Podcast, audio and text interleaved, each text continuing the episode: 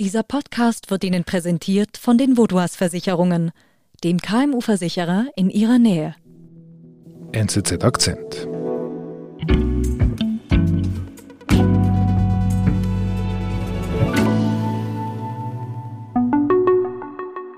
The home of the 45th President of the United States has been raided by the There FBI. appears to be an investigation by the feds into Mar-a-Lago, the home of Donald Trump. In a statement released at about 7 p.m. tonight, the former president called the FBI search a raid. Am 8. August äh, verschickte ehemalige Präsident Donald Trump eine Mitteilung, dass in seinem Privatanwesen und Privatclub in Mar-a-Lago in Florida eine Hausdurchsuchung, eine Razzia durch das FBI, die Bundespolizei, stattfindet. This is this is a big deal. What this shows is obviously historic. Und das löst natürlich große mediale Aufregung aus, denn ähm, so etwas hat es noch nie gegeben, eine Hausdurchsuchung im Privatanwesen eines ehemaligen US-Präsidenten. This is a truly unprecedented event. Stück für Stück kommen Details ans Licht, was sich vor der Razzia beim Ex-Präsidenten Trump ereignet hat. Unser USA-Korrespondent Christian Weißflog erzählt, wie hinter den Kulissen um die Rückgabe von geheimen und heiklen Akten gerungen wurde.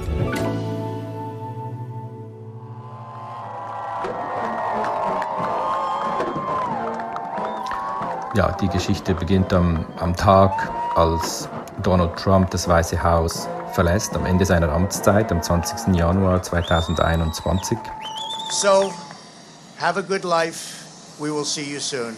Thank you. Thank you very much. Und an diesem Tag, anstatt eben Dutzende von Kisten dem Nationalarchiv zu übergeben, lässt er diese in Lastwagen verladen, bevor er dann selbst äh, mit seiner Frau Melania den Helikopter besteigt äh, auf dem Rasen beim Weißen Haus und davon fliegt später mit Air Force One dann auch nach Florida. Und dort lässt er diese Kisten in einem Lagerraum aufbewahren. Und du hast jetzt gerade gesagt, statt sie dem Nationalarchiv zu übergeben, also das heißt, das hätte er jetzt eben nicht machen dürfen mit diesen Kisten im Lagerraum.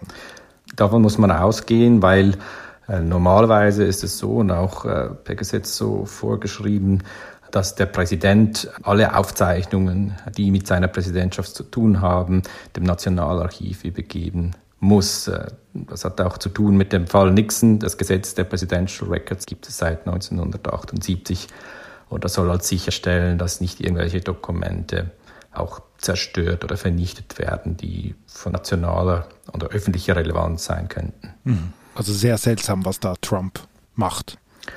Es ist einerseits sehr seltsam, andererseits war oder ist schon länger bekannt, dass Donald Trump einen unsorgfältigen Umgang mit Akten und Dokumenten pflegt. Es gibt Berichte, dass er auch immer wieder Unterlagen zerrissen hat, die dann wieder von Mitarbeitern oder im Nationalarchiv zusammengeklebt werden mussten. Es gibt äh, Berichte, dass er Notizen zerrissen und die Toiletten runtergespült hat. Da tauchten kürzlich auch äh, Fotos, auch Handyfotos von solchen Zetteln, die von Mitarbeitern gefunden wurden. Und es muss auch an diesem Tag, äh, am 20. Januar, sehr chaotisch zugegangen äh, sein, als da gepackt wurde im Weißen Haus, weil sich Trump eigentlich ja in dieser Zeit, seit der Wahl, seit seiner Wahlniederlage am 3. November, immer noch dagegen gestemmt hat, dass er diese Wahl verloren hat und eigentlich im Weißen Haus ja bleiben wollte. Und anstatt sorgfältig zu packen, äh, sich mehr auf das konzentriert hat. Er ist ja dann geflogen, hast du gesagt. Er kommt ja dann auch in Florida an. Was ist dann danach passiert? Also wenig später bemerkt halt das Nationalarchiv, dass Unterlagen fehlen und die Behörde kontaktiert dann auch Trump und fordert ihn auf, äh, diese Unterlagen, die aus Sicht des Nationalarchivs Eigentum der Vereinigten Staaten sind, zurückzugeben. Und es gibt lange Verhandlungen mit Trump, also über seine Anwälte auch, äh, zwischen dem Nationalarchiv und, den, und Trumps Rechtsvertretern, bis er dann diesen Januar, im vergangenen Januar, 15 Kisten dem Nationalarchiv übergibt. Und die Mitarbeiter des Nationalarchivs entdecken dann, dass sie geheime Dokumente enthalten, die der Geheimhaltungspflicht unterstehen und, und melden dies dem Justizministerium und so wird dann auch die Bundespolizei, das äh, FBI aktiv und äh, eröffnet eine Ermittlung äh, und finden dann tatsächlich auch in diesen 15 Kisten knapp 200 vertrauliche Dokumente und hm. 25 davon mit dem Stempel Top Secret. Top Secret. Das tönt wie im Film. Ist das wirklich so heikel, wie es tönt? Top Secret?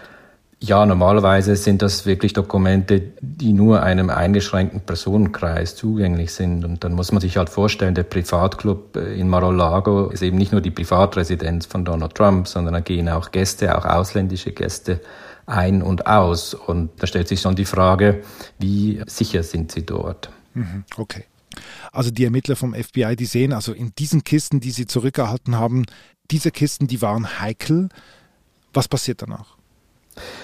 Erst diese Entdeckung bringt eigentlich das Ganze ins Rollen. Das FBI erhält dann auch Informationen und geht davon aus, dass noch mehr fehlt und dass noch mehr solche Geheimdokumente im Besitz von Donald Trump in Mar-a-Lago sein müssen. Sie scheinen diesen Verdacht, dass noch mehr dort sein muss, auf einer guten Quellenbasis getroffen zu haben oder erwogen zu haben. Mhm. Und was machen Sie? Naja, Sie erwirken eine gerichtliche Vorladung, die dann eben eigentlich einfordert, dass Trump bis zu einem gewissen Termin alle Dokumente, die heikel, also die vertraulich, die der Geheimhaltung unterstehen, zurückgibt an den amerikanischen Staat. Mhm. Es gibt Verhandlungen hin und her und an einem gewissen Punkt sind sie dann einverstanden, ja, wir, wir schauen selbst, was wir noch haben und wir, wir übergeben das und am 3. Juni fliegen dann FBI-Agenten und äh, Vertreter des Justizministeriums nach Mar-a-Lago, nach Florida. Und sie erhalten dort eine Mappe mit Dokumenten und sie können den Lagerraum besichtigen, aber sie dürfen da nicht selbst in die Kisten schauen. Aber ähm, eine Anwältin von Donald Trump unterzeichnet dabei eine Erklärung, dass sie wirklich sorgfältig alles geprüft haben und dass eigentlich alle in dieser gerichtlichen Vorladung geforderten Dokumente jetzt übergeben worden sind ach so, die haben jetzt wirklich schwarz auf weiß, da gibt es keine weiteren heiklen Dokumente mehr in diesem Lagerraum. Das wurde so bestätigt, genau. Jedoch später eben kommen den Ermittlern des FBI erneut Zweifel auf und sie erfahren auch aus verschiedenen Quellen, dass äh, Trump eben noch immer nicht alle diese Dokumente zurückgegeben hat. An einem bestimmten Punkt verlangen sie dann auch äh, Bilder von Überwachungskameras, wo sie sehen, dass äh, offenbar auch Dokumente hin und her bewegt wurden von diesem Lagerraum rein und raus. Mhm. Und was machen die Beamten? Na, da zu diesem Zeitpunkt äh, sind sie überzeugt, dass sie gar keine andere Wahl mehr haben, als einen Durchsuchungsbefehl zu beantragen, weil sie eben davon ausgehen, dass Trump und seine Leute nicht ehrlich kooperieren. Mhm. Und der Justizminister Merrick Garland stimmt dann dem zu. Sicher hat er sich das reiflich überlegt, weil äh, das Justizministerium gilt als sehr unabhängig, aber am Ende ist er Teil der Regierung von Präsident Joe Biden, der ein Demokrat ist. Und äh, er wird sich das sicher sehr lange überlegt haben, ob es angezeigt ist, angesichts der möglichen politischen Verwerfungen so weit zu gehen. Wir sind gleich zurück. Immer mehr Unternehmen werden Opfer von Virusattacken oder Hackerangriffen. Damit solche Zwischenfälle ihr Unternehmen nicht lahmlegen, sind Sie und Ihre Kunden mit der Cyber- und Datenschutzdeckung der Voudoirs gegen diese unsichtbaren Risiken geschützt. Zusätzlich zur Deckung erhalten Sie bei einer Cyberattacke kostenlos und rund um die Uhr Unterstützung von der Voudoirs.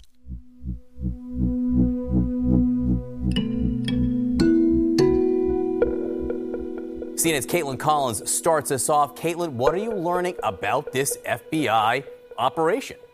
John, it's a remarkable development with the former president himself confirming that the FBI has executed a search warrant on his home in Palm Beach, Florida today. Ja, und am 8. August ist es dann soweit. Genaue Zahlen sind nicht bekannt, aber man geht davon aus, dass ein paar Dutzend, 12 äh, bis 30 FBI-Beamte dann in den frühen Morgenstunden so um 9 Uhr aufgefahren sind vor der, vom Mar-a-Lago, vor dem Privatclub mit dem Durchsuchungsbefehl. Mhm Äh, bis, bis zum frühen Abend äh, waren sie dort und sie haben ungefähr ja, rund 30 Kisten an Material sichergestellt. Mhm. Und Donald Trump war nicht dort und das dauerte dann den ganzen Tag. Trump was not present at Mar-a-Lago when this happened. But this is a dramatic escalation for these FBI agents to go and execute a search warrant at the former president's primary residence. Aber in diesen 30 Kisten finden dann die Beamten tatsächlich diese gesuchten, vermuteten, vertraulichen Dokumente? Ja, und nicht zu wenig. Also es sind dann nochmals rund 100 äh, Dokumente, die Sie da finden, die der Geheimhaltung unterstehen.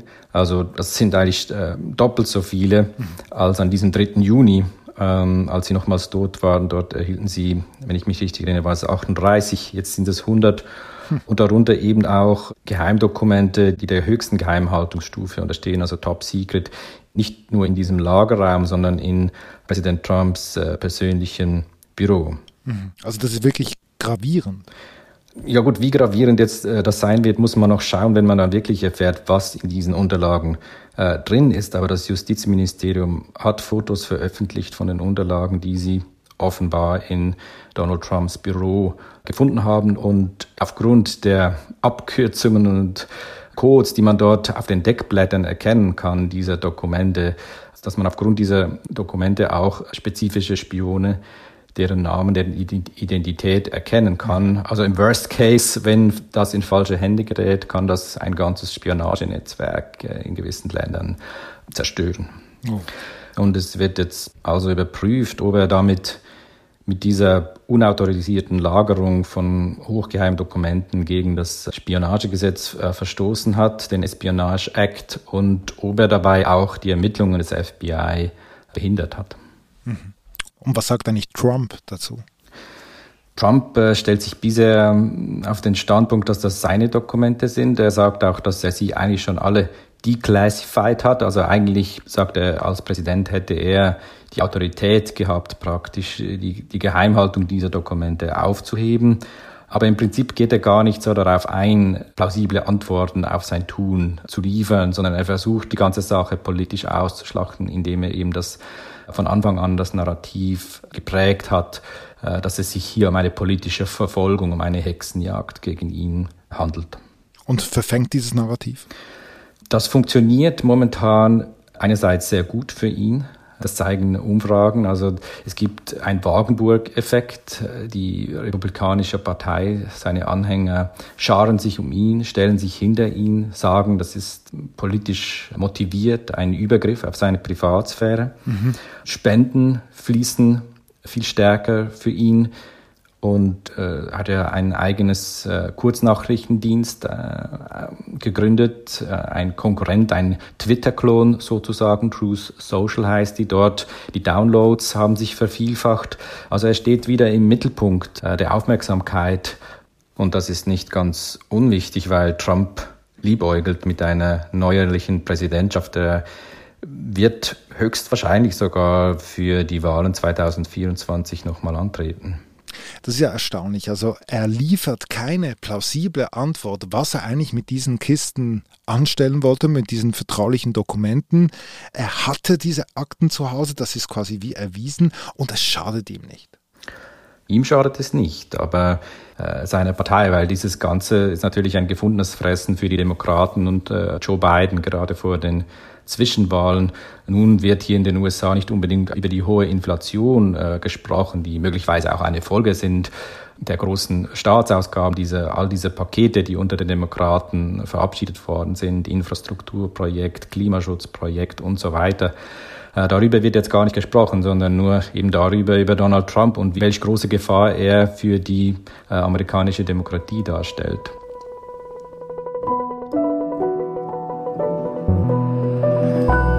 Lieber Christian, vielen Dank. Gern geschehen.